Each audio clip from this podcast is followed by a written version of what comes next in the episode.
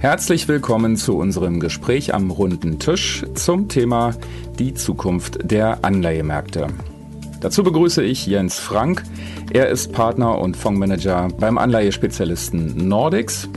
Sven Feil, Fondsmanager und Vorstandsmitglied bei Aramea Asset Management. Und Christian Bender, Leiter für internationale Anleihen und Fondsmanager bei Signal Iduna Asset Management. Mein Name ist Andreas Harms, ich bin Redakteur beim Private Banking Magazin. Und auf geht's. Ähm, Herr Frank, ist die Anleihewelt heute schöner als vor der Corona-Krise? Schöner ähm, im Sinne von, dass die Einstandsrenditen attraktiver geworden sind. Vor dem Hintergrund des, uns, des anhaltenden Niedrigzinsniveaus würde ich sagen, ja. Äh, aus Credit-Sicht würde ich die Frage nicht uneingeschränkt mit Ja beantworten. Wir haben nach wie vor noch ähm, einen Strauß an Unsicherheiten. Ähm, Ist der größer als vorher? Das würde ich sagen, ja. Mhm. Die, äh, nur aus dem, Betrag, aus dem Blickwinkel der Kreditqualität würde ich sagen, ja. Ähm, ungeachtet dessen haben wir natürlich große Rückenwind durch die Notenbanken, um das monetäre System zu stützen und die fiskalischen Maßnahmen die täglich, äh, fast täglich erweitert werden, zumindest gefühlsmäßig täglich erweitert werden, ähm, sollen ja dienen als Initialzündung ähm, für die Realwirtschaft. Von der Seite Warte würde ich in der Summe sagen, die Welt ist anspruchsvoller geworden, aber das ist auch schon fast so eine Phrase, weil irgendwie anspruchsvoll war es immer. Es sind spannende Zeiten, glaube ich. Dann äh, machen wir gleich mal weiter. Fall ist, äh, macht die Arbeit mehr Spaß als vorher? Ist herausfordernder geworden, äh, mhm. glaube ich, spannender, glaube ich, ist ein, tatsächlich äh, ein guter, guter Begriff dafür. Ähm, einiges hat sich äh, auch wieder normalisiert, wenn ich mir so einige Renditen angucke und Spreads, ein paar Staatsanleihen, da wird von den, von den Notenbanken ja sämtliche Prämien ähm, weggekauft.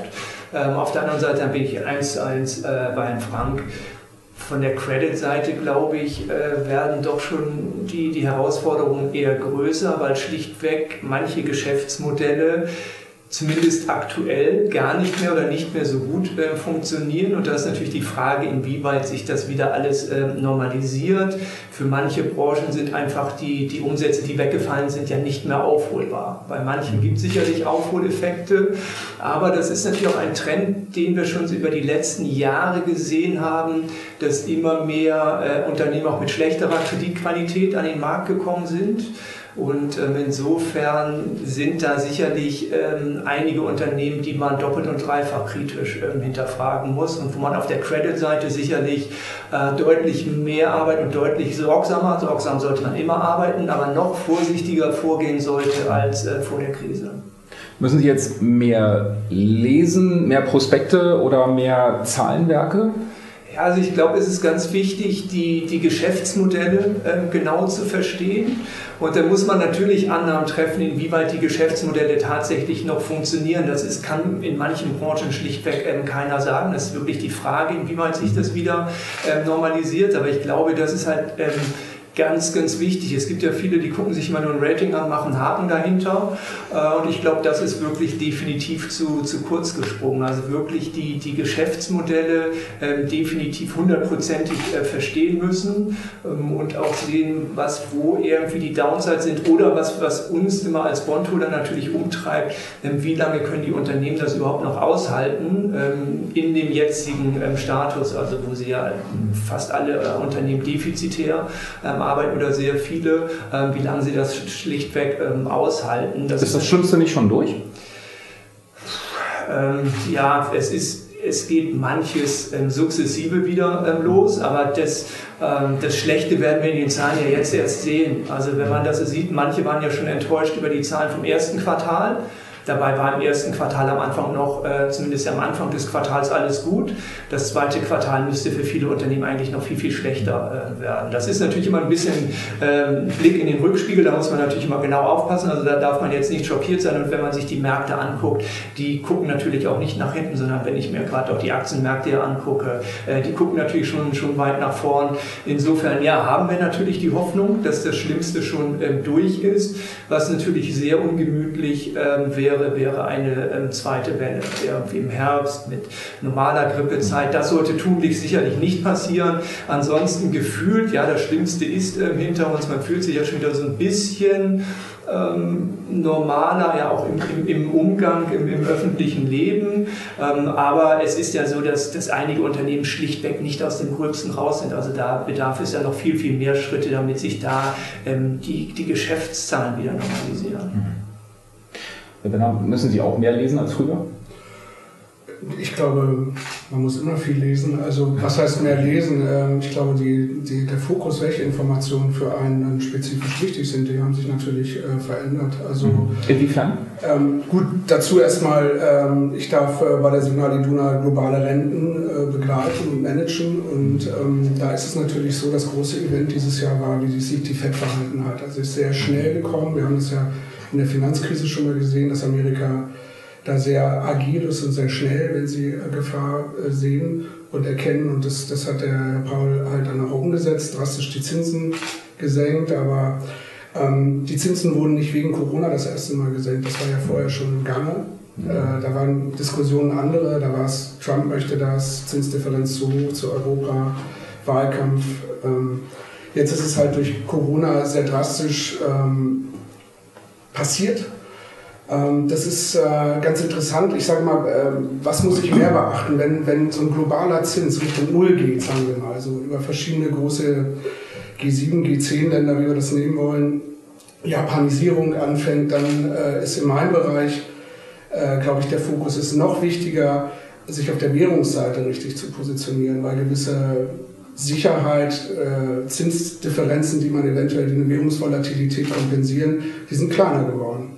Und das hat man halt dieses Jahr auch im, ja, im, im Kurs vom Euro-Dollar sehr stark gesehen. Also die Zinsdifferenz ist deutlich geringer geworden und der Dollar hat darauf reagiert. Ist aber immer noch sehr stabil dafür, dass man ja enorme Arbeitslosenzahlen hat und äh, ganz gravierenden Drawdown in der Wirtschaft erlebt hat. Senkt aber auch schön die Sicherungskosten, oder?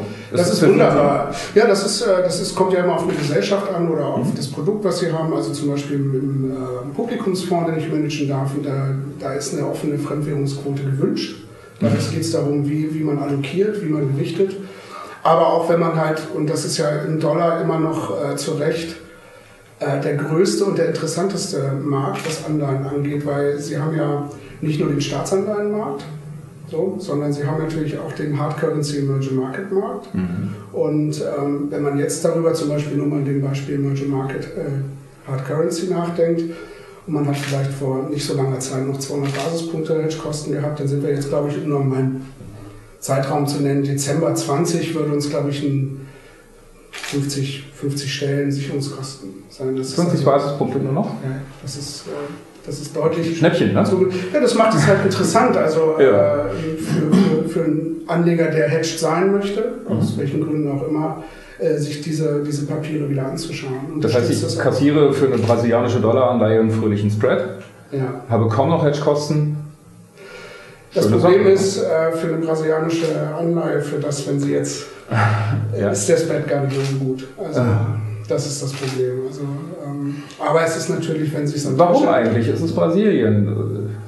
Na gut, der, der, ähm, es ist ja so, wenn wir über Hard Currency reden, also Local ist natürlich nochmal was anderes, obwohl da sind die Zinsen ja. auch überall im Emerging Market drastisch äh, gesenkt worden. Mhm.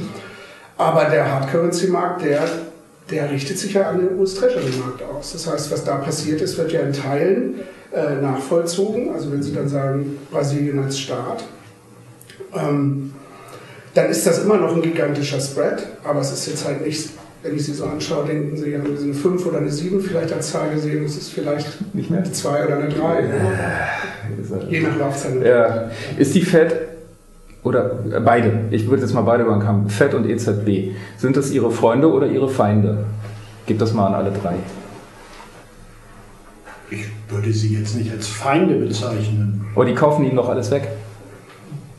Die wir können trefflich darüber diskutieren, ob viele Assetklassen in eine sogenannte Dislocation gelaufen sind. Mhm. Gucken sich den Staatsanleihensektor zum Teil an, gucken sich die Covered Bond Märkte an. Das ist in der Tat so.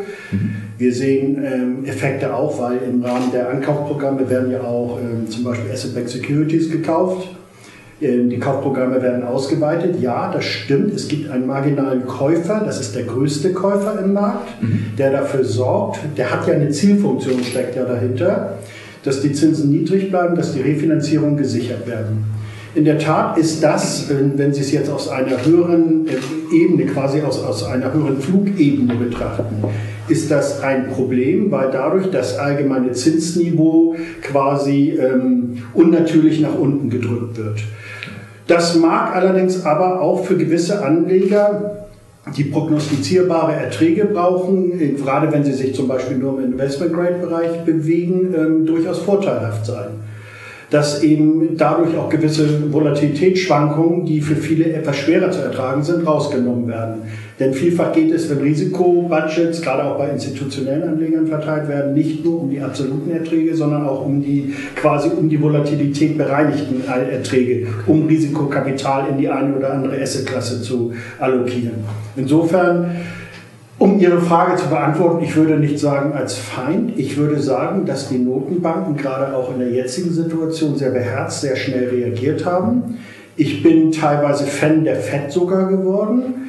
Der politische Druck, das ist in den Staaten in der Tat nochmal anders, als wir es kennen, hier aus unseren saturierten Märkten, auch aus den Vorgänger-Notenbanken äh, vor der EZB. Der politische Druck in den Vereinigten Staaten ist deutlich größer. Und Paul ist das nur wegen Trump oder generell war das, das schon ist so? sicherlich zum Teil auf die aktuelle Administration zurückzuführen. Ja, der Druck ist sehr groß gewesen. Und ich finde, ich weiß nicht, wie es die Kollegen sehen, aber der Paul hat ähm, dort Standhaftigkeit bewiesen und hat ähm, sich nicht durch diesen Druck beirren lassen. Und letztlich hat er dann, zwischenzeitlich gab es da auch mal einen kleinen Fehler, aber das ist nicht so wichtig, aber im großen Bild hat er sich sehr ordentlich verhalten.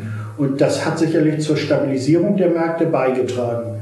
Im Februar hatte man dann auch den Eindruck, dass er eingeknickt wäre, weil er ja den genau. Zins ohne Not gesenkt hatte. Genau, das war in der Tat so. Ähm, das haben wir auch so äh, in erster, erstmal interpretiert. Aber ich würde dem jetzt nicht zu viel beimessen wollen. Ich glaube, wenn wir hier jetzt über das große Bild reden, möchte ich nicht ähm, den Eindruck hinterlassen, dass wir hier auf der einen Seite die Kapitalanlage haben und auf der anderen Seite unseren Gegner oder unseren Competitor, die Notenbanken, die uns das Leben schwerer machen. So würde ich es definitiv nicht beantworten. Andere Meinung? Nee, ganz, ganz, ganz ähnlich. Mhm. Ähm, ich glaube, den Notenbanken fällt auch eine extrem wichtige Funktion zu ähm, in, in diesen Zeiten. Und als Feind würde ich die auf keinen Fall betrachten. Es gibt ja auch das Sprichwort, äh, man sollte niemals äh, gegen die Notenbanken wetten. Ich glaube, da wäre man schlichtweg auch am kürzeren Hebel.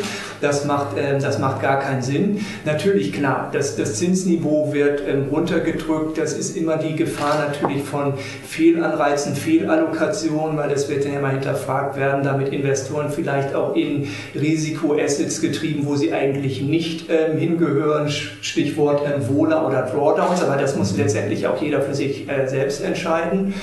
Ich glaube, die Vorteile der Notenbankpolitik überwiegen bei weitem. Denn am Ende muss man sagen, auch über die letzten Jahre haben die Notenbanken sehr, sehr vieles zusammengehalten. Das muss man ja ganz klar mal sagen. Ähm, jetzt, äh, die Notenbanken agieren beherzt, aber jetzt auch die Staaten fiskalpolitisch. Das fiskalpolitisch, das Wort gab es ja jahrelang gefühlt ja gar nicht mehr. Zumindest wurde es ja nicht, nicht eingesetzt. Und jetzt arbeiten, ähm, das ist ja so eine Art konzertierte Aktion. Also Regierung und Notenbanken mhm. arbeiten Hand in Hand. Ähm, mir hat das auch gut gefallen, wie die Notenbanken agiert haben. Und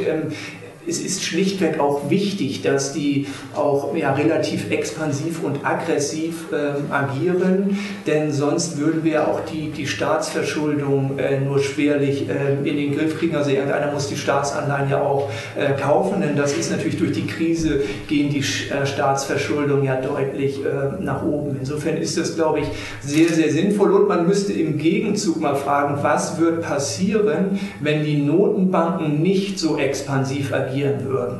Und ich glaube, das wollen wir alle äh, nicht erleben. Ich glaube, dann hätten wir viel, viel größere äh, Baustellen. Also ich glaube, da wird einiges ins Wanken geraten. Ja, jetzt zahlen wir den Preis des niedrigeren Zinses, aber ich glaube, die andere Richtung wäre am Ende des Tages noch wesentlich teurer und schmerzhafter für uns. Das wirft allerdings die Frage auf, was passiert, wenn die Notenbanken aufhören? Hm? Also ich glaube ja. Ich glaube, Sie sprechen eine der größten Gefahren für die Kapitalmärkte an. Die Kapitalmärkte sind in der Tat gestützt durch diesen Gedanken, den der Sven Fall gerade auch nochmal formuliert hat. Also einmal durch die, sehr expansive Politik der Notenbanken und dass man gefühlsmäßig als ein Zusammenspiel zwischen fiskalischer Seite und monetärer Seite gibt, was wir in der Tat vorher so nicht gesehen haben. Gleichermaßen ist es natürlich eine Gefahr, wenn wir hier jetzt zu einer spürbaren Revitalisierung auch der Lieferketten kommen, auch global. Also, dass die Realökonomie erste Anzeichen liefert, dass sie tatsächlich wieder anspringt. Dann kann eigentlich die Notenbanken uns irgendwann nur Signale liefern, dass sie zumindest Teile dessen, was jetzt initiiert wurde, zurücknimmt. Teilweise wurde es ja auch zeitlich limitiert, aber ändert nichts an der Tatsache, dass die Märkte natürlich erstmal diese Divergenz, Main Street gegen Wall Street, darauf setzen, dass die Notenbanken, und das haben Sie auch sehr schön an der letzten EZB-Sitzung gesehen, wie die Erwartungshaltung hochgegangen ist, dass die Pakete nochmal ausgeweitet werden, das trägt schon sehr die Märkte. Ich bin mir nicht sicher, ob nicht, wenn die Märkte dazu übergehen oder zu antizipieren, dass die Notenbanken vielleicht aus dem fünften Gang wieder in den vierten, gar in den dritten Gang schalten, ob es dann nicht zu einer Rekalibrierung quasi der Risikoprämien kommt, dass die Märkte dann aufgrund der sehr teuren Niveaus erstmal wieder ausatmen. Daher gebe ich Ihnen recht, das ist vielleicht sogar die größere Gefahr als die Gefahr einer möglichen oder möglichen zweiten Welle. Ich glaube auch in der Durchschau, dass die, eine mögliche zweite Welle vielleicht eher mal im, im Equity-Bereich spürbar wäre. Ich glaube, in den Credit-Märkten wird es mit einer geringeren Amplitude spürbar sein. An Sie als globaler Fondsmanager? Ja, also wo fange ich an? Wir haben eine Finanzkrise gehabt, auch da haben wir gesehen, hatte ich ja eben schon mal gesagt, wie sich die FED verhalten hat. Aber sie hat seitdem auch ordentlich die Zinsen, wenn man es im globalen Kontext sieht, zwischenzeitlich wieder angehoben. Und äh, ich glaube, dass Wenigstens die, ne? die haben es geschafft. Ja, und auch die Schweden haben ja irgendwann erkannt, dass Minus auch nicht langfristig eine Lösung ist. Und auch von der Riksbank haben wir gesehen, dass sie auf Null zurückgegangen sind. Das ist halt auch, wenn man dann über ja, Renten oder mögliche Rentenprofile für, für, für die äh, demografischen Probleme darauf aufmerksam macht, dann ist der Zins natürlich da auch nicht ganz unwichtig. Aber jetzt erst nochmal zu FED. Mhm. Ähm, ich glaube, auch diesmal müssen wir schauen, wie sich ähm, die wichtigste Notenbank, was sie immer noch ist, äh, verhalten wird, wenn die von den äh, Herrn Frank genannten Besserungen eintreten, wie die sich verhalten. Und ich kann mir vorstellen, dass da bis auf weiteres erstmal bei Null Schluss ist. Die Amerikaner werden nicht in die, äh, also nicht von der, vom Zins, von der FED minus gehen. Und sie werden, wenn, ähm, wenn die Möglichkeit da ist, auch die Zinsen sukzessive wieder anheben. Das wird sich aber alles äh, nicht in sechs oder zwölf oder 18 Monaten stattfinden, sondern wenn man, wir haben ja ein gutes Beispiel, wie, wie oft ist das passiert in den letzten zehn Jahren? Das hat fünf Jahre gedauert und über mehrere Jahre sich hingezogen. Und ich kann mir vorstellen, dass es halt vom Muster her ähnlich verlaufen kann. Wenn wir wirklich diese Pandemie überwinden, wenn wir Impfstoff haben, was immer dann der Trigger ist, dass man das zur Seite schiebt. Ähm, dann nochmal so in dem Blog jetzt eine Abschlussfrage. Hält man sich jetzt tendenziell lieber aus dem fern, was die Zentralbanken kaufen, oder nutzt man tatsächlich die die Stütze, die Herr Frank angesprochen hat, also die, diesen Draghi-Put 2.0 würde ich jetzt vielleicht mal fast nennen. Ja, also ich glaube, äh, man kann beides äh, sehr gut machen. Also was immer Opportunitäten bietet, wenn ich mir die Spreads auch in, von europäischen Staatsanleihen angucke, äh, wenn Italien zum Beispiel äh, zu weit rausläuft, äh, ist das natürlich immer eine schöne Möglichkeit, das auch mal zu spielen. Dann stehe ich Seite an Seite mit der Notenbank. Das ist sicherlich keine, keine schlechte Positionierung. Und ja, das, das ist so eine Art Put, definitiv, den man dort ähm, hat. Wobei man da halt wirklich auch sich das immer anschauen muss, ähm, wenn ich mir Staatsverschuldungsquoten angucke in Italien, die Ende des Jahres irgendwo bei 155 Prozent sind. Ist denn tatsächlich die Frage, ähm, was passiert, wenn man den Put mal nicht mehr ähm, hat, beziehungsweise die Notenbanken da ein bisschen Fuß vom Gaspedal nehmen, denn das sind ja schon fast Niveaus, wo äh, Griechenland ähm, ins Straucheln geraten ist. Das darf man ja auch nicht, nicht vergessen. Insofern darf man da sicherlich nicht so naiv sein. Im Moment, ja, ist der Put da und der Rückenwind da, das kann man sicherlich immer mal gut für Opportunitäten nutzen. Ähm, langfristig würde ich da ein Fragezeichen hintersetzen, denn in dem Moment, wo die äh, Notenbanken Fuß vom Gas nehmen, ähm, bin ich bei ihnen, dann müssten die, die, die Spreads eigentlich auch äh, ein Stück weit mehr, mehr atmen und da möchte man dann vielleicht nicht so hohe Risiken haben. Aber auf der anderen Seite, äh, gut, wir als Haus sind ja unter, unter anderem bekannt für Nachranganleihen, da gibt es noch unheimlich spannende Opportunitäten, ne, wo jetzt unheimlich ähm, hohe Risikoaufschläge immer noch ähm, draufstehen, sehr, sehr attraktive Spreads. Und insofern glaube ich, macht es, macht es der, der Mix, ähm, sowohl in den Gewässern zu fischen, wo die EZB aktiv ist, aber es gibt dann auch Nischen, wo die EZB nicht aktiv ist, wo man noch attraktive Risikoprämien ähm, generieren kann. Und ich glaube, da, da macht es dann wirklich der Mix. Da weitere Meinungen zu? Perfekt erklärt im Grunde genommen. Es ist letztlich so ein bisschen mandatsabhängig auch. Mhm. Es gibt einen Strauß von institutionellen Anlegern, die dürfen halt nur in diesen Märkten investieren. Mhm. Dann ist das vorteilhaft, dann nimmt das Volatilität raus. Ähm, und auch wir sind im Nachrangbereich unter anderem auch unterwegs. Da muss man nochmal unterscheiden, in welchem Bereich innerhalb des Nachrangbereichs, aber ich gebe vollkommen recht. Nachher mal, genau. Genau. Ähm, ähm, der Mix macht es dort. Dort sind die, die äh, Einstiegsniveaus immer noch außerordentlich attraktiv, auch wenn es in der jüngsten Bewegung etwas teurer wieder geworden ist, aber im Vergleich zur Vergangenheit. Und im Vergleich zum übernommenen Risiko ist es immer noch, ist es fast sogar in der relativen Betrachtung attraktiver geworden. Also von daher, ähm, es gibt eine Legitimation im Grunde genommen in beiden Bereichen zu fischen. Mhm. Es ist in der Tat, so wie Herr Fey sagt, völlig richtig, eine Frage ähm, auch im größeren Bett des Timings, dass man halt eine gewisse Aktivität haben muss, wenn man spürt, dass die Dinge jetzt, also wenn sich zum Beispiel das Notenbankmuster ändert und gewisse Dinge sich ändern, sprich, wenn der saturierte Zins sogar Möglichkeiten hat, wieder leicht anzusteigen, dann gibt es gewisse Assetklassen, wo man vorsichtig sein muss. Und italienische Staatsanleihen rentieren immer noch, man darf es nicht vergessen, inzwischen über der Rendite griechischer Staatsanleihen. Und wir haben eine Migration gerade in der Eurozone von unten und oben durch dieses Thema von möglicher Vergemeinschaftung von Schulden. Das heißt, das, was sehr teuer war, nämlich Bundesanleihen, und auf der anderen Seite Peripherieanleihen. In der Tendenz gibt es eine, auch durch die Notenbank im Übrigen auch verbalisiert, eine, eine Tendenz dazu, dass die äh, Staatsanleihenzinsen sich zueinander bewegen. Und zwar von unten und von oben. Das heißt Short Bund, Short Bund, äh, Long Italien. Konnten sie eine lange Zeit spielen. Mhm. Tatsächlich ein Trade gewesen. Ist sogar auf der Credit-Seite ein Trade gewesen. Über sogenannte Credit Default Swaps. Konnten sie genauso machen. Von Ihrer Seite noch? Ansonsten ja, wie ich schon gesagt habe, ich glaube, die, die, äh, die Währungen ähm, haben wehgetan, aber bieten jetzt auch Chancen. Vielleicht mal ein Triple-A-Beispiel. Norwegen ist, ist äh, abgestraft worden, zweistellig, die Krone mit der Ölpreisentwicklung. Da hatten wir auch nochmal eine Sondersituation dieses Jahr, äh, die wir so auch nicht alle zwei, drei Jahre sehen.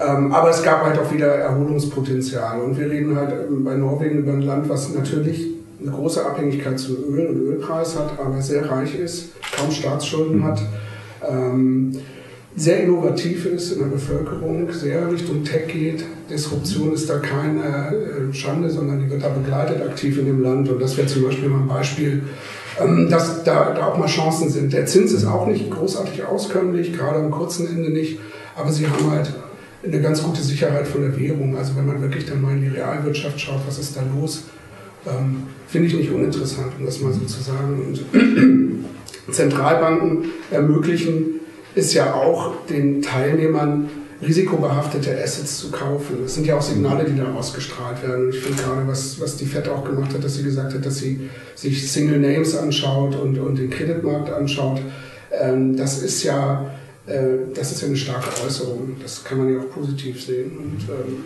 ja, finde ich nicht uninteressant. Also.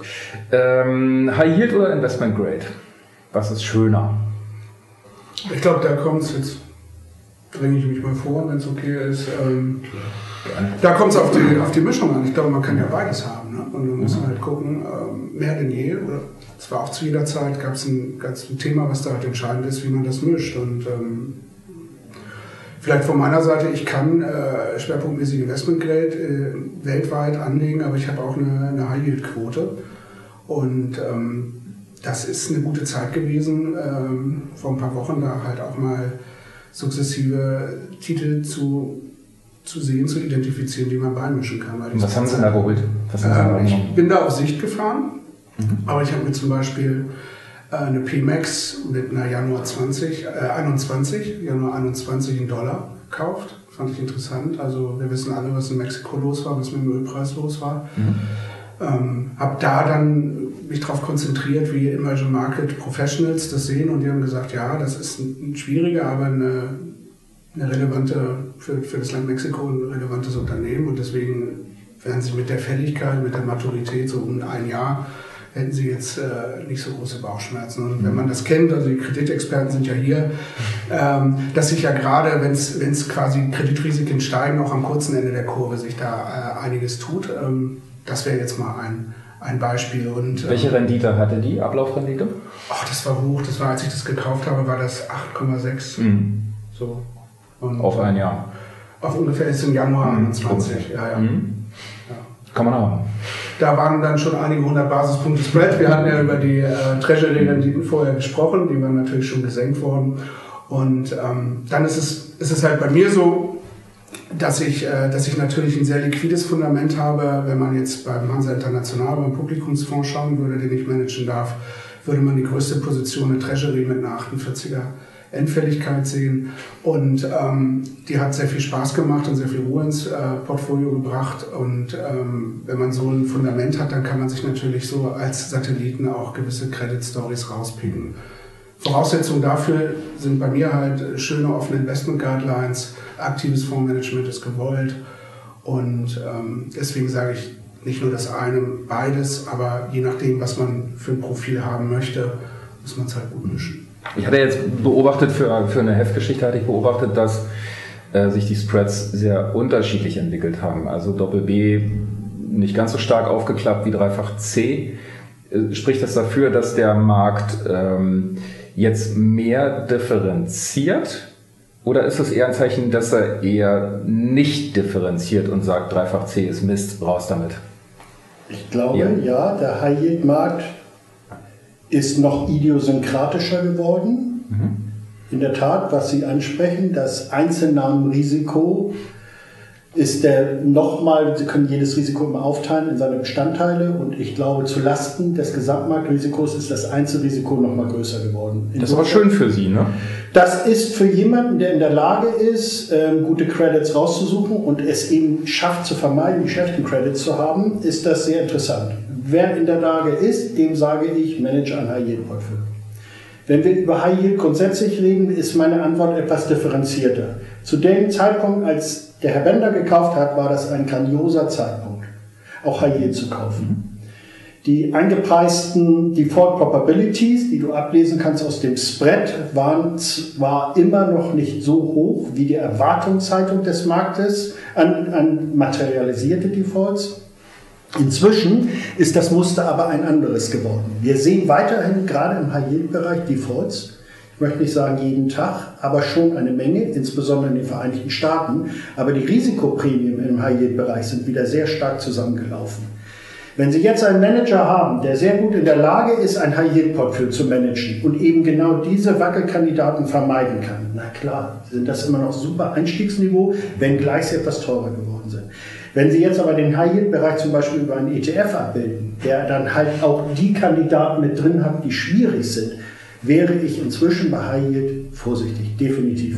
Wir erwarten nach wie vor ähm, ein, ein, ein Strauß an Defaults, die tatsächlich sich materialisieren und die durchschnittlichen Default Rates auf dem Double B beispielsweise die waren bei 8 bis 9 Prozent, also über den Spread eingepreist. Erwartungshaltung sowohl für die Eurozone als auch für USA war 12 bis 13 Prozent materialisierte Defaults. Inzwischen ist die über den Spread ableitbare Default Rate wieder gefallen um 4 bis 5 Prozent. Das heißt, da hat sich eine hohe Divergenz aufgebaut.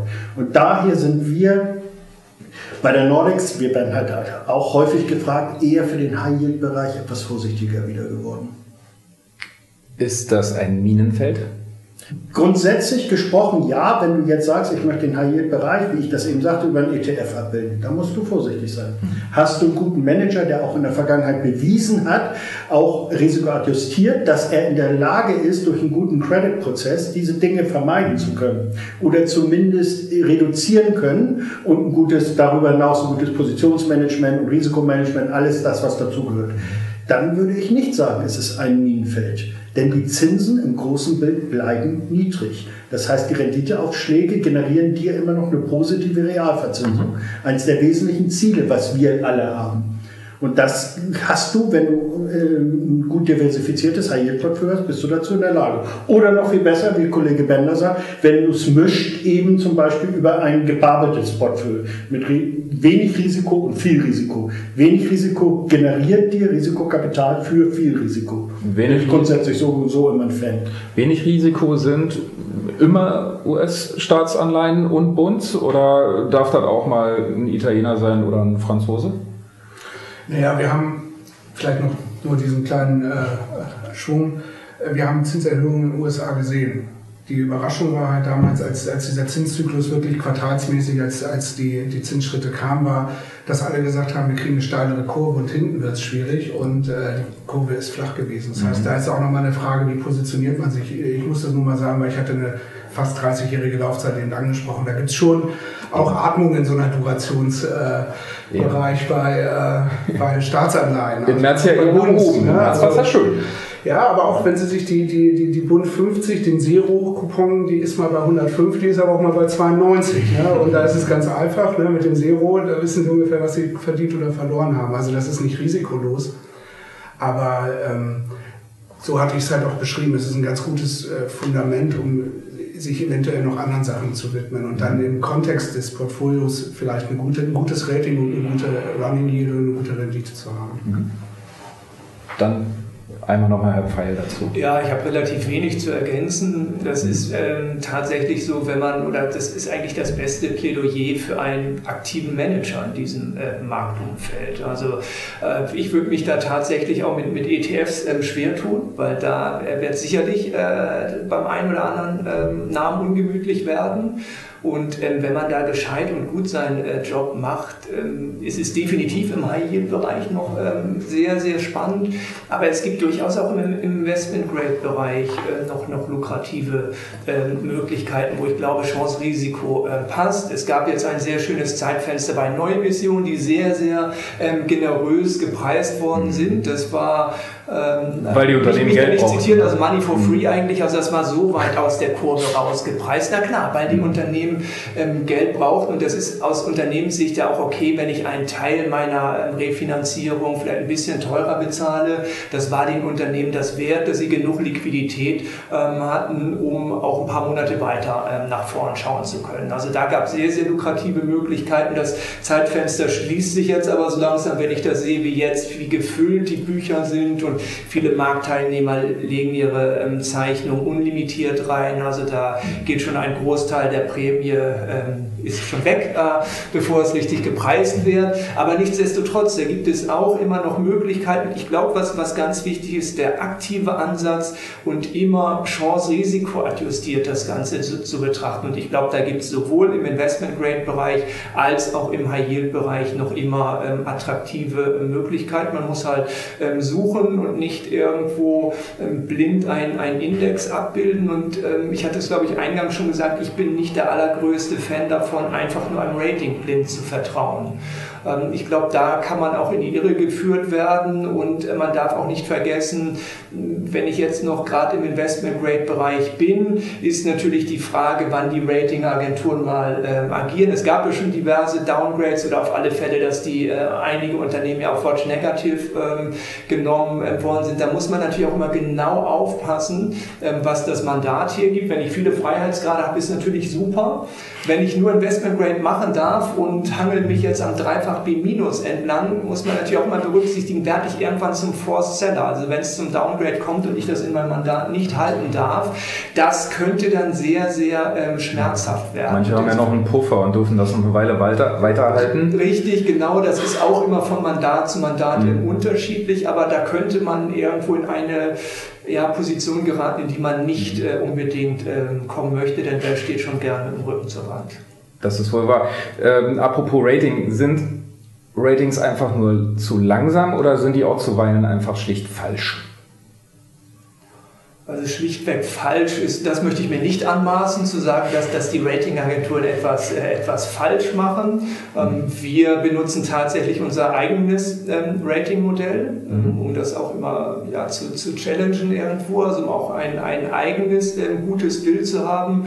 Ähm, falsch, nein, soweit würde ich definitiv nicht gehen. Aber es ist so, die Ratingagenturen sind natürlich ein Stück weit langsam und ein bisschen hinter der Kurve. Das müssen sie allerdings auch sein, weil wenn die auf auf jede Kleinigkeit reagieren würden, dann wird es pro Jahr bei einem Emittenten zwei, drei Ratingveränderungen ähm, geben können. Und das ist natürlich auch ein Problem, was wird damit für ein Signal im Gesetz? Damit, das wäre viel zu volatil. Insofern, die Ratingagenturen haben ja eigentlich auch den Ansatz, ein bisschen durch den Zyklus ähm, durchzugucken. Und das ist in stabilen Phasen natürlich einfacher. Wenn es jetzt so richtig zu Strukturbrüchen kommt, ist natürlich die Frage, wo gucke ich denn, durch welchen Zyklus gucke ich denn da durch? Aber wenn die jetzt alles so runterstufen, wenn die jetzt alles so runterstufen, massiv, äh, und das ist ja der Fall, gucken die da nicht auch, sollten die nicht auch durch den Zyklus durchgucken, der vielleicht ein V ist?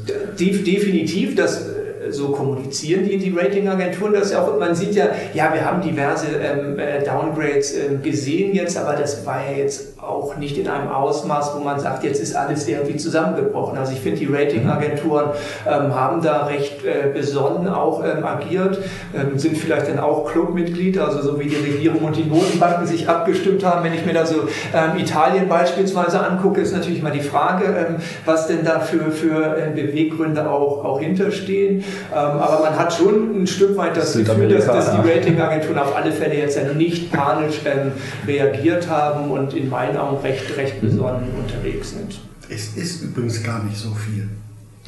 Das ist ein, da muss ich wirklich sagen, das ist ein Irrtum. Der Markt ist auch wesentlich größer geworden.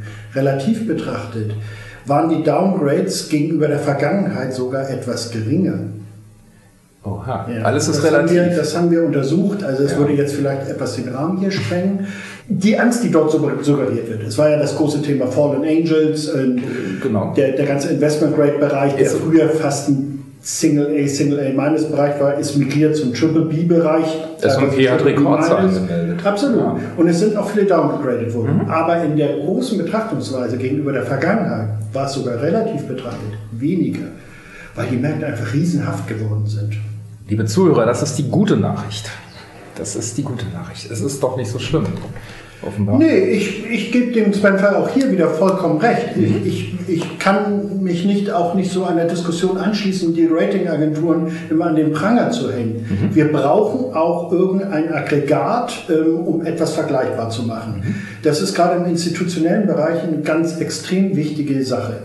Ja, Ratingagenturen gucken in den Rückspiegel, vermehrt in den Rückspiegel, in der, hier ähm, in der Finanzkrise, also die wir 2008, 2009 hatten, ähm, war da ja die Ratingagentur massiv in der Kritik. Also das war ja fast schon existenziell für die Ratingagenturen, schweres Wort. Ähm, ich finde nicht, dass die Ratingagenturen versagt haben in diesem Umfeld. Wir machen das genauso. Das machen wahrscheinlich die meisten Credit Manager. Wir haben interne Modelle und so wie der Sven Feier das sagt, wir challengen im Grunde genommen das offizielle Rating gegen unser intern generiertes Rating.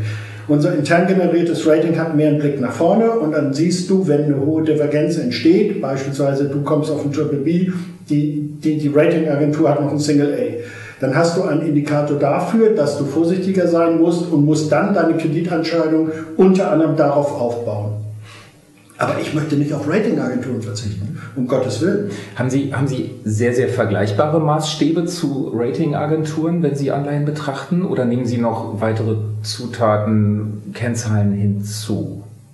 Also eher noch hinzu. Okay. Also Ratingagenturen, da muss man auch mal wieder unterscheiden. S&P hat einen anderen Approach als Moody's Auch und Fitch. mhm. Insofern, man kann nicht über die Ratingagentur reden, sondern über Plural, die Ratingagentur. Mhm. Aber sie wirken sich schon erstaunlich einig immer bei den, bei den Ratings. Also die weichen wenig ab, oder? Ja, ja, zum Teil. Einige haben jetzt in dieser Phase etwas schneller reagiert gegenüber Mhm. anderen. Teilweise hast du immer den Restverdacht, dass es auch ein bisschen politisch getrieben ist. Ähm, und wir haben also Cashflow basierend noch etwas mehr nach vorne gerichtet, ähm, Abgleich mit Equity und so weiter. Insofern, das sind jetzt keine mystischen Dinge. Ähm, das sind halt schon so ein bisschen mehr nach vorne gerichteter Ansatz. Ähm, aber ich bin schon bei Ihnen, die, die, die Schnittmenge dessen ist, da ist eine spürbare Schnittmenge vorhanden zu dem Approach der Ratingagentur. Okay. Ich würde das jetzt mal auf eine Branchen ähm, Ebene jetzt ziehen wollen gerne, ähm, denn da sind ja die Spread-Unterschiede auch enorm, finde ich. Also wir haben die Verlierer, Transport, Energie, Freizeit in Europa mit Riesenspreads und dann haben wir die Gewinner oder die, die, die stabilen, die Telekoms, die Versorger, ich glaube sogar noch die Banken, ne? kann das sein? Ähm, geht man dahin, wo es weh tut und sucht sich dort die Besten aus, die stabilsten. Äh, Herr Frank schüttelt schon den Kopf. Ähm, was macht man? Ich kann es nicht anders fragen. Also ich, ich kann vielleicht mal anfangen. Also Wir sind beide äh, auch sehr stark im Bankenbereich unterwegs. Das ist schon eine unserer Kernkompetenzen. Der Bankenbereich war eine lange Zeit, ähm, hat er geleckt gegenüber der Bewegung in den Corporate-Märkten. Das hast du auch sehr schön gesehen an der relativen Underperformance der Bankaktien gegen den gesamten Markt in den letzten Wochen. Fast zeitgleich, als die Märkte dazu übergegangen sind, Growth ähm, ist ja der, im Aktienbereich der Riesen-Outperformer. Historisch eine Outperformance, die wir noch nie gesehen haben, seitdem Daten aufgezeichnet werden, gegen Value. Und zeitgleich mit dem Switch oder mit diesem kleinen Paradigmenwechsel, dass Value entdeckt wurde, wurden jetzt auch die Banken entdeckt. Ähm, zu den Banken, ich glaube, da könnte man fast noch eine eigene Session machen. Wir, finden, wir Machen wir. befinden uns im Moment in einer Phase der Deregulierung.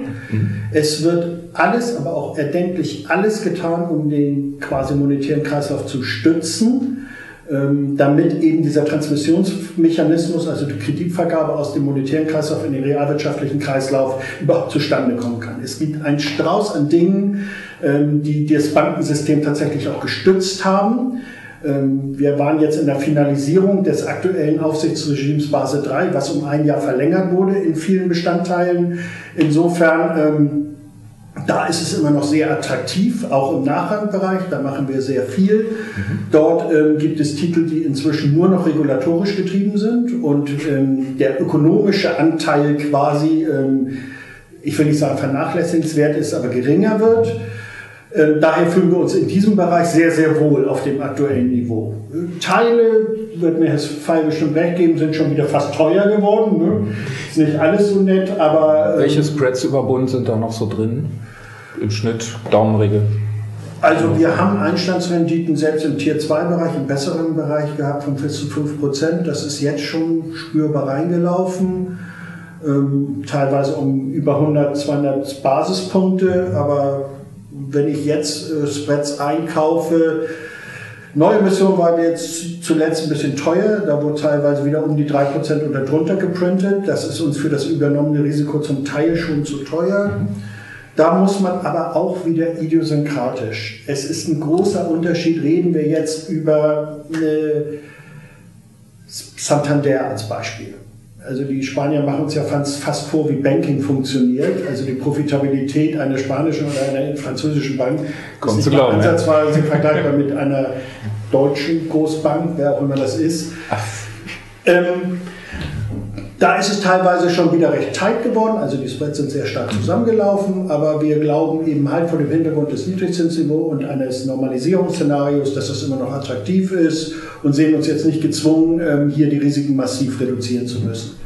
Mit dem Wissen, dass Märkte auch mal wieder atmen, dass es auch mal wieder leicht rauslaufen kann. Aber unser Bias ist eher neutral long, neutral long. Das heißt, Schwäche würden wir in der jetzigen Phase eher nutzen, um ähm, weitere Investitionen zu tätigen. Okay. Jemand was anderes außer Banken? Ja, Herr Benedikt. Vielleicht als Ergänzung, wie man, wie man sich halt auch ähm, schöne Profile aneignen kann. Äh, auch wieder von der, von der Maturität. Ein kurzes Beispiel, Glencore in Schwarzer Franken. Glencore kennen wir alle, ist sicher ein Sektor, der, ähm, der zu kämpfen hat. Ja, das Rohstoffe, äh, Minen, Skandale. Schweizer Franken gehört zu einer Risk-Off-Währung, ist ein schönes Profil, läuft bis Anfang, äh, nee, bis Ende Dezember 20 der Bond. Da wollten sich auch Leute von trennen in dieser volatilen Phase und ähm, wir haben schon in der Finanzkrise äh, 08, 09 ähm, gute Erfahrungen damit gemacht. Wenn man, wenn man solche Papiere hat, dann hat man eine schöne Portfolioergänzung. Also der Schweizer Franken am schwachen Tag, Tag neigt zur Aufwertung, der Credit Spread läuft raus. Natürlich muss die, äh, das Research gemacht werden, schafft Glencore diesen Schuldendienst in zwölf Monaten oder 14 Monaten. Ja, das äh, das, das habe ich so gesehen. Ein anderes Beispiel, sowas zu machen, ist, Italien hat den US-Dollar emittiert. Langes Ende, gleiche Geschichte.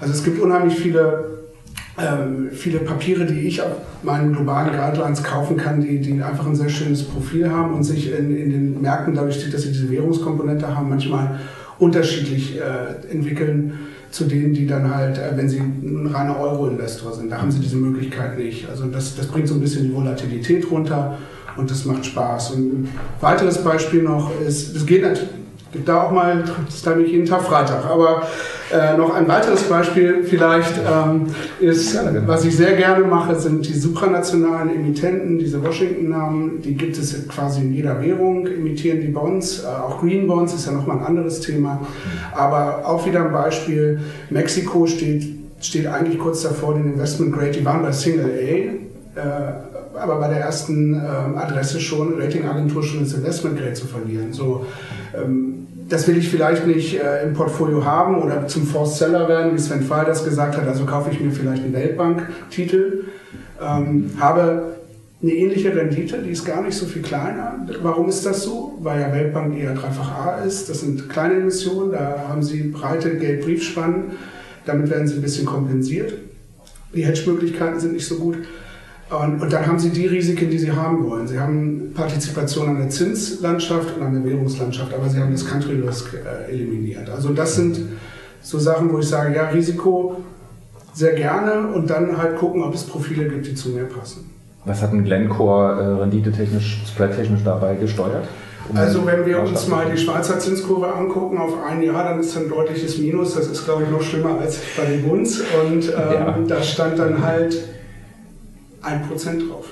So, das heißt, wir haben also, das ist dann ich glaube, so ungefähr viel. zu dem Zeitpunkt, ja, relativ, es ist eine positive Rendite mit, mit einem Risiko, man fährt noch auf Sicht bei Glencore. Klar, wenn, wenn, wenn irgendwas passiert wäre, dass, dass die, ich glaube, wenn Glencore umfällt, wir hatten ja diese Situation schon mal, ich glaube 2015, als es den großen Minenanbietern nicht gut ging.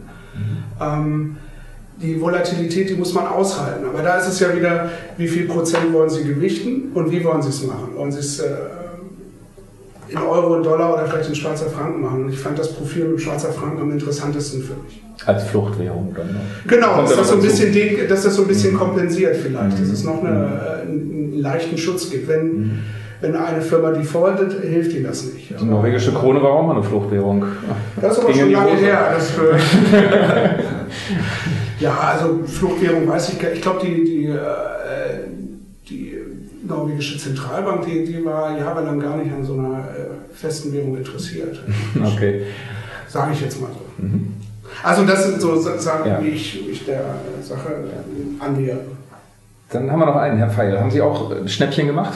Ja, das äh, definitiv. Einmal, wie Herr Frank das auch schon gesagt hat, äh, wir sind auch viel im, im Bankennachrangbereich äh, unterwegs. Ähm, die Regulatorik, auch wenn da dran geschraubt äh, worden ist, bietet immer noch unfassbare ähm, Chancen, weil die Anleihen auf Sicht für den Emittenten zu teuer werden. Und äh, der Emittent wird diese Anleihen vom, oder die Emittenten werden diese Anleihen vom Markt nehmen.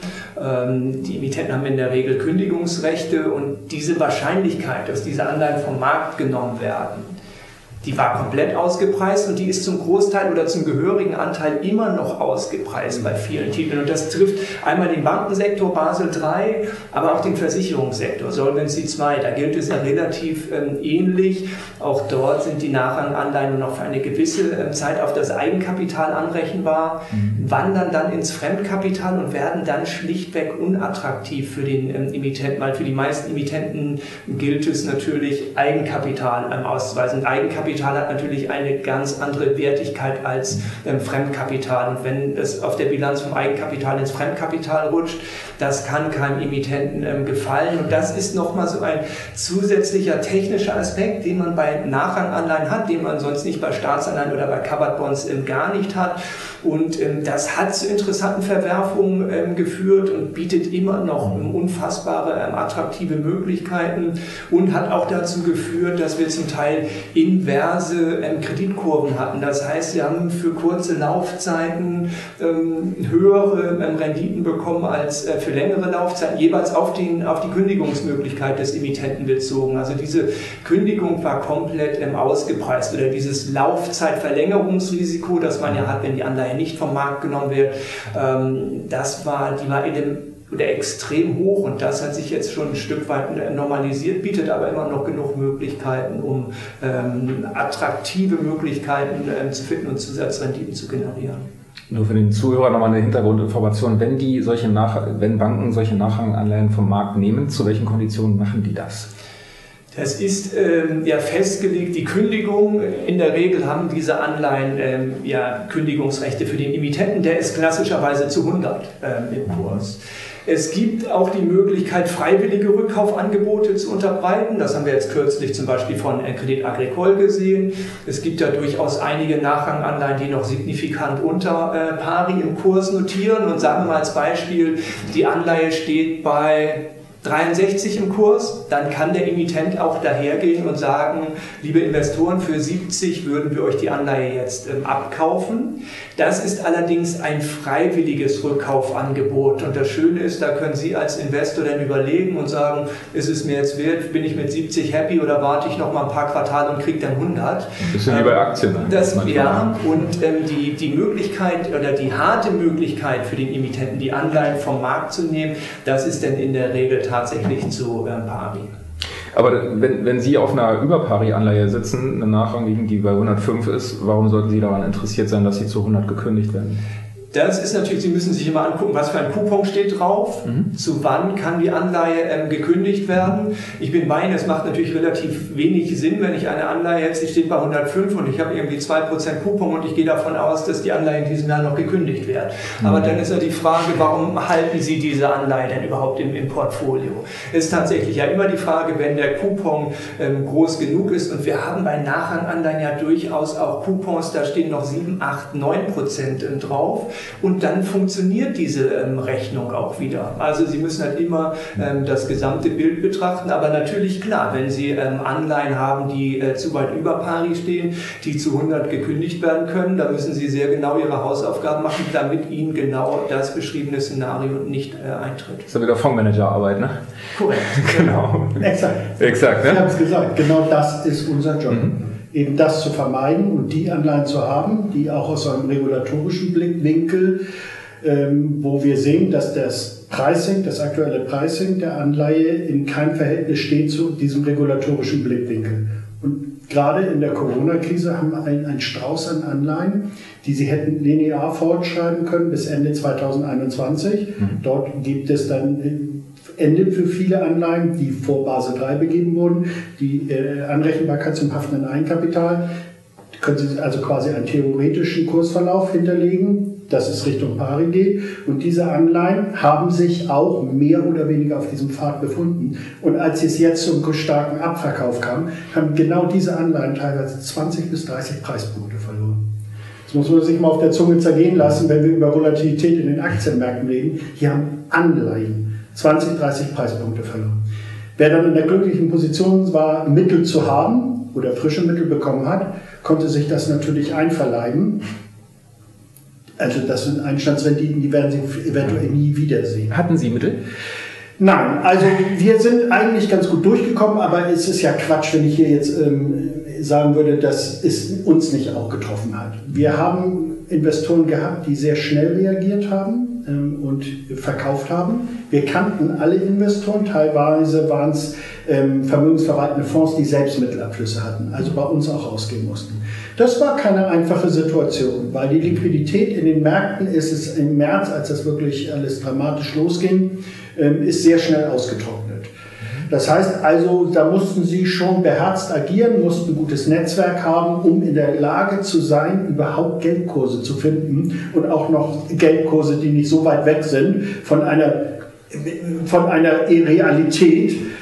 Das war keine einfache Situation. Wir hatten vielleicht ein bisschen Vorteil, dass die Märkte vorher relativ teuer geworden sind. Das heißt, die letzten guten Mittelzuflüsse, die wir hatten, wir hatten sehr gute Mittelzuflüsse, haben wir eher sogar im Investment-Grade-Bereich und im liquiden Bereich angelegt. Teilweise sogar in Staatsanleihen. Wo es stabil blieb. Relativ. Vor allen Dingen, wo genug Liquidität war, um mhm. für die Verkäufe, die sie hatten, weil ihr Fonds verkauft wurde, ähm, diese Liquidität zur äh, Verfügung zu stellen. Aber dennoch möchte ich es nicht weder schön noch schlecht reden. Es war eine sehr, es hat mich erinnert an Krisen, die ich habe schon ein paar mehr Krisen durchgemacht. 2008 ähm, war auch eine sehr schwere Situation. Es war schon eine sehr anspruchsvolle Situation. Wie das immer so ist, die Investoren haben dann diese Level zwar als sehr attraktiv empfunden, aber bevor sie zurückkommen, dann wird es erstmal schwierig, weil die Risikobudgets eingefroren sind und, und, und. Wir haben so ein paar Mittelzuflüsse gehabt, aber ähm, ich würde mal so sagen, wir haben noch Raum, um neue Gelder aufzunehmen. Das ist auch eine schöne Botschaft. Ähm, was, was ich mich auch so ein bisschen frage, und ich war im März persönlich sehr, sehr enttäuscht, und zwar von der Bundesanleihe, die ja äh, dann auch plötzlich eingebrochen ist, neben den Aktien, neben Gold und so. Und irgendwie hatte ich das Gefühl, dass nur noch die US-Staatsanleihen gelaufen sind und gut gelaufen sind. Hat es, ist die negative Korrelation am Anleihemarkt jetzt tot? Oder kommt das also irgendwie zu, Zur Bundesanleihe mag ich falsch sein, aber das hat mich auch gewundert. Aber irgendwie habe ich es mir so erklärt oder mal probiert, ich habe ein, ein Asset gehabt, was eine Minusrendite hat. Ne? Da, da, muss ich auf Kurssteigerung äh, sozusagen mich fokussieren, weil ich kriege kein, keine, keine, keine Yield daraus. Mhm. So, und dann ist es ein sehr, sehr liquides Produkt. Und dann, äh, weil Liquidität wurde eben schon gesprochen. Und dann überlege ich mir, ich habe vielleicht ein sehr attraktives Papier, aber eine liquide Situation. Ich habe ein sehr unattraktives Papier, was mir keinen Zins erwirtschaftet, aber äh, was ich halt dafür nutzen kann. Also ich habe es mir so ein bisschen erklärt, dass die Leute, die eventuell Bonds gegeben haben, äh, das sehr bewusst getan haben und dass das auch sinnvoll war, das zu tun. Und um anderes zu kaufen. Um anderes ja, zu kaufen oder um halt um anderes zu halten. Um, um zu sagen, mhm. hier, hier findet gerade eine Verzerrung statt, die ist nicht richtig. Ich fand, dass äh, äh, Herr Frank und Herr Frey das ja super erklärt haben. Ähm, wenn man, wenn man sich angeschaut hat, wie diese, gerade diese Kreditspezialitäten funktionieren und man hatte die Möglichkeit zu sagen, möchte ich das hier verkaufen oder vielleicht eher noch addieren und möchte ich die Bundesanleihe weiterhalten, dann war das eine sehr, sehr sinnvolle Bewegung vom Markt. Das fand ich, fand ich eher mhm. eher dann auch äh, gut nachzuvollziehen. Okay, aber wenn, wenn man. Und die Treasury, die hatte halt auch noch eine Rendite. Ne? Also, und das ist ja, auch das, als eine der was ich heute schon mal gesagt habe. Genau. Ich glaube auch, dass äh, Herr Paul das schon deutlich gemacht hat, dass das jetzt erstmal auch so bleiben soll, dass Null schon unten ist. Ich glaube, dass Amerika ist auch ein bisschen anders, ist meine persönliche Meinung, das erstmal vermeiden wird, da irgendwie mit Minusrenditen äh, sich auszuprobieren. Und okay. äh, ja. das ist halt einfach auch noch die relative Attraktivität bei Treasuries. Ja, vielleicht noch eine, eine kurze Ergänzung, das war schon exzellent äh, erklärt äh, von Christian Bender. Äh, vielleicht auch noch ein, ein technischer Aspekt. Die Frage ist natürlich auch, wenn ich als Investor erwarte, dass die Staaten sich immer mehr verschulden und immer mehr ähm, Neuemissionen ja an den Markt äh, kommen müssen, ähm, um diese ganzen ähm, expansiven Maßnahmen ähm, finanzieren zu können, ist es natürlich auch die Frage, ich kriege eine negative Rendite und wie lange bin ich noch bereit, das einzugehen in der Erwartung, dass Neuemissionen kommen. Das heißt, irgendwann droht vielleicht mal die Gefahr eine, eine Neuemissionsflut und die Frage ist, wie lange schützen mich da noch die Notenbanken? Da kommen wir eigentlich wieder zu dem ähm, Punkt zurück, den wir schon am, am Anfang hatten. Solange die Notenbanken das alles ähm, schützen und ein Programm nach dem anderen auflegen, ist alles gut. Nur wenn da die Unterstützung mal ein bisschen nachlassen sollte, und ich glaube, es wird immer expansiver, vielleicht steigen oder die, die Ängste ähm, steigen damit natürlich auch ähm, fiskalpolitisch, notenbankpolitisch sehr expansiv, ähm, vielleicht auch mal die Inflationserwartung, die zumindest mal temporär mal steigen können. Dann ist die Frage, fühle ich mich tatsächlich wirklich wohl, wenn ich mit einer minus 0,60 ähm, durch die Gegend laufe, ähm, ja immer nominal verzinst schon im, Minus bin und dann äh, real sieht das Ganze ja noch mal schlechter aus.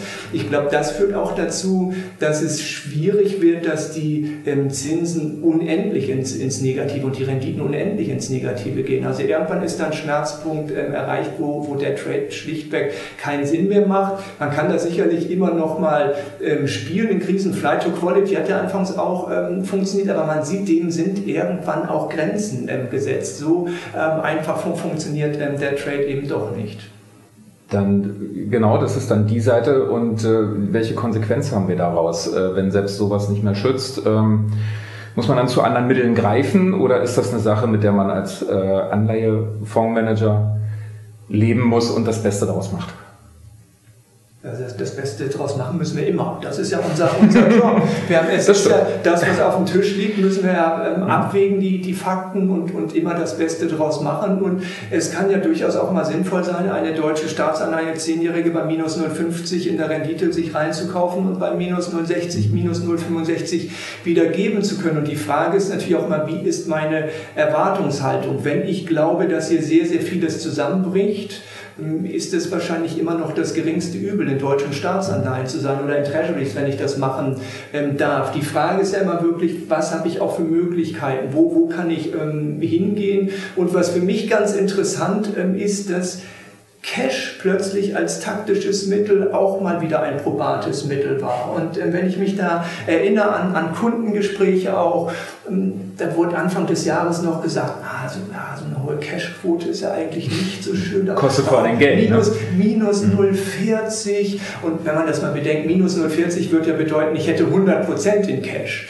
Und wenn ich das allein nur mal betrachte, sagen wir mal 10% in Cash, dann sind wir irgendwie nur noch bei vier Basispunkten. Wenn ich das mal auf einen Monat dann nur ähm, rechne und komischerweise, wenn man jetzt ähm, oder in der Krise mit Kunden Gespräche geführt hat, plötzlich war Cash wieder ähm, eine Möglichkeit, was ein paar Wochen vorher noch verteufelt wurde, muss man vielleicht auch sagen, ja, warum denn nicht? Denn diese minus 0,40, wie gesagt, würden sich auf 100% Cash für das ganze Jahr beziehen. Ist es dann vielleicht nicht auch sinnvoll, da sich mal kurzzeitig äh, zu positionieren, um zu warten, bis es dann wieder attraktive äh, Möglichkeiten gibt? Also ich finde, es ist immer ganz schwierig zu sagen, ich muss irgendworin oder in, investiert sein. Also schön ist es wirklich immer, wenn ich die Möglichkeit habe, ähm, Alternativen zu suchen und ja, da, da wiederhole ich mich, das ist unser Job schlichtweg.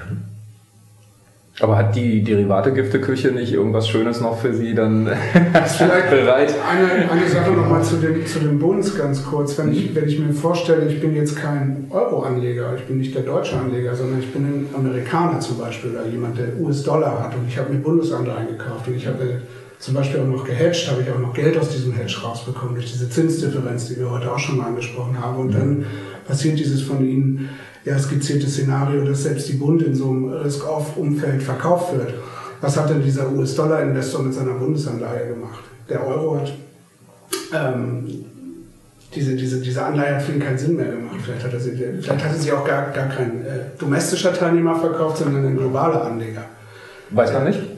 Das kann man sicher irgendwo nachvollziehen, aber das, das, man muss ja erstmal die Idee, die Motivation haben, warum, warum das passiert ist. Also das war ja so ein bisschen die Skizzierung, was es äh, vielleicht noch so als kleine Ergänzung eine Motivation gewesen sein kann, mhm. keine Gunst zu haben. Ja, ich, ich glaube, Sie sprechen jetzt ein, ein, ein, ein Preismuster an, was in einer Extremsituation entstanden ist. Mhm. Ich glaube, wenn wir über die. Aber die sind doch die schlimmsten, die Extremsituationen. Na klar, keine Frage. Aber ich glaube, was die Bewertung von diesem saturierten Zins, dem Bundzins angeht, das muss man schon aus einer etwas größeren Warte betrachten. Und wir sind jetzt gerade in einer Transformation, dass eben halt das vermeintlich sicherste Asset, ich meine, ich saß jahrelang bei einer amerikanischen Investmentbank und habe in der Emission von Bundesanleihen Bundesanleihen zu negativen Renditen in Milliardenbeträgen zum Beispiel nach Asien verkauft. Immer wieder mit der Fragestellung, ist das eigentlich ökonomisch nachvollziehbar? Aber es ist eben halt auch die Investition in die Credit Bundesrepublik Deutschland. Das darf man nicht vergessen. Also ich glaube schon, dass dieser Flight-to-Quality-Status von Bundesanleihen bis zu einem gewissen Grad, aber abnehmend weiterhin vorhanden ist. Es ist weiterhin auch ein Hedge-Instrument. Es ist weniger ein Instrument, um Rendite zu generieren. Das ist, glaube ich, Quatsch. Ich meine, wir sind bei minus 36 Basispunkten heute Morgen. Ähm, es reicht ein Basispunkt aus und du hast einen negativen Ertrag, also ein Basispunkt Zinssteigerung. Aber die Kreditkomponente innerhalb des Bundzinses ist eine ganz entscheidende Größe. Und da gehen wir jetzt erstmal, ist immer noch die Arbeitshypothese davon aus, dass es vermeintlich eine der besten Credits ist, in die du investieren kannst. Wenngleich es aus einer anderen Perspektive ein KGV von 1000 hat, weil es eben eine negative Rendite hat. Wir müssen mal gucken, wie jetzt dieser Prozess abläuft, dieser, dieser, dieser vielleicht Vergemeinschaftung von Schulden und dieser, dieser Annäherung der Zinsen von oben und unten in der Eurozone, ob dieser Status der, der, des, der Bundeszinsen quasi etwas erodiert. Aber grundsätzlich glaube ich, im großen Bild ist das weiterhin der saturierte Zins, der ja auch im Vergleichsmaßstab im Pricing, zum Beispiel im Neuemissionsmarkt, Vielfach orientiert er sich nicht nur an den sogenannten Swap-Kurven, sondern eben halt auch an den, an den Grundzinsen als Vergleichsmaßstab. Und ich glaube, das wird noch weiter bestehen. Ich habe so das Gefühl, Sie drücken sich so ein bisschen um diese Derivate-Frage rum. Nö. Nee? Nö. Okay. Also wir nutzen CDS sehr intensiv sogar, mhm. also Credit Default Swaps in verschiedenen Mandaten, die wir haben. Wir haben ein Mandat, das kauft zum Beispiel immer eine Anleihe und zum gleichen Zeitpunkt die Kreditversicherung. Und das Residuum daraus sollte positiv sein, dann nennt sich das negative Basis oder gleich gesprochen mit deiner Einstandsrendite, weil der Zins noch über den Zinswap raus, äh, rausgehatcht wird. Also dann nutzen wir das sehr intensiv auf Einzeltitelebene. Und wir nutzen es auch auf Indexebene. Sie können zum Beispiel, der Sven Fey hat ja angesprochen, den Nachrankenbereich im Bankenwesen. Es gibt Indizes, die können Sie kaufen, also Versicherung kaufen, um sich gegen weitere Spreads oder ein Herauslaufen der Spreads in diesem, in einem Teilsektor des Bankenmarktes abzusichern. Also vor erhöhten Risiken absichern. Ganz genau. Und das können Sie genauso auch für die Investment-Rate-Märkte mhm. machen. Das ist sehr liquide, diese Credit Default Swaps, und die nutzen wir auch sehr intensiv. Okay. Ich weige mich total dagegen, das als Teufelzeug zu bezeichnen. Ich erinnere mich noch sehr gut, ähm, als es damals hieß, die AHB, das war damals meine Hypothekenbank, sei der größte Hedgefonds der Welt. Und äh, das sei alles Teufelzeug, was die benutzen. Ganz im Gegenteil, wer es nicht nutzt, hat eigentlich nicht verstanden, ähm, die, diese, die, die, all das, was hinter diesem derivativen Bereich steht. Und auch dort hat der Regulator sehr stark eingegriffen. Also die Dinge sind deutlich sicherer geworden. Und das akzeptiert der Markt auch sehr gut. Also ich finde, als ein aktiver Portfolio-Manager ist es ein sehr probates Mittel, sowohl, dass du über den derivativen Markt, also quasi in erster Ableitung, deine Zinsrisiken zum einen ähm, steuern kannst und zum anderen deine Kreditrisiken, zumindest den Beta-Anteil des Risikos gut steuern kannst. Herr Pfeil nickt.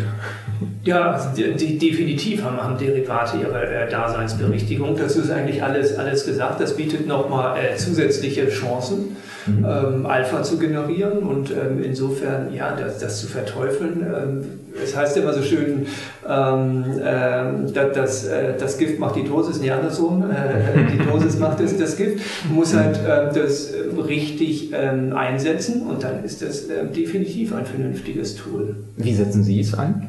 Wir äh, sind nicht in ähm, CDS äh, aktiv äh, mhm. bislang, ähm, haben das ähm, in der Schublade und beschäftigen uns da schon ähm, in, intensiv mit.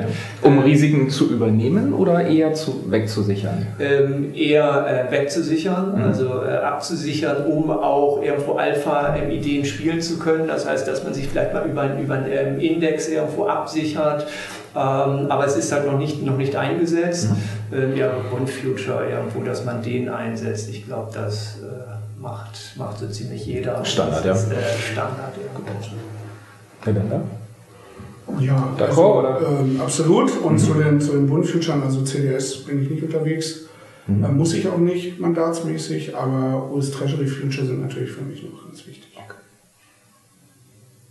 Meine Herren, das war eine Menge Zeit. Ich habe jetzt nur noch eine, eine Abschlussfrage und das ist so ein bisschen eine persönliche Frage noch, da möchte ich von jedem einfach noch eine Antwort haben. Hat ein Anleihemanager, Herr Frank, hat ein Anleihemanager eigentlich Aktien privat? Ja. Darf ich fragen, in welcher Form? Ein Einzeltitel ja, oder Indexfonds? Definitiv. Einzel auch, auch auf Indexebene, aber mhm. auch Einzeltitel. Ich habe zum Beispiel privat diese Ausverkaufphase nachdem ich etwas geblutet hatte, dann ganz gut nutzen können und habe mir, weil ich mich da einfach am meisten auskenne im Bankensektor, einige Banken ähm, kaufen können. Denn auch im Bankensektor haben die Equities teilweise so stark unter Buchwert gehandelt, also völlig absurde Levels. Teilweise sind systemrelevante Banken, die also auch aus regulatorischer Sicht tatsächlich als systemrelevant eingeschätzt werden, das ist jetzt nicht irgendeine Phrase, das hat schon sehr viel Wert, wenn eine Bank auch als systemrelevant eingeschätzt wird, auch was ähm, von wem sie geauditet wird quasi. Ähm, diese Banken sind teilweise zu Penny Stocks geworden in diesem Abverkauf. Also das finde ich attraktiv und das handelt sogar immer noch auf attraktiven Niveaus. Gut. Herr Pfeil? Ja, auch klares Ja, auch, auch Investment in, äh, in Aktien. Ähm, auch in Einzeltitel, äh, klar, ich meine, wenn man, wenn man Spaß an seinem Job hat und wir beschäftigen uns täglich damit, dann, dann, dann, muss man seine Meinung da auch äh, umsetzen können. Und ich glaube, das gehört auch einfach in jedes diversifizierte Portfolio, ähm, der das machen kann. Real Assets, da gehören Aktien dazu. Und ähm, ähm wenn man sich das im, im Gebilde anschaut, ganz klares Ja. Mhm.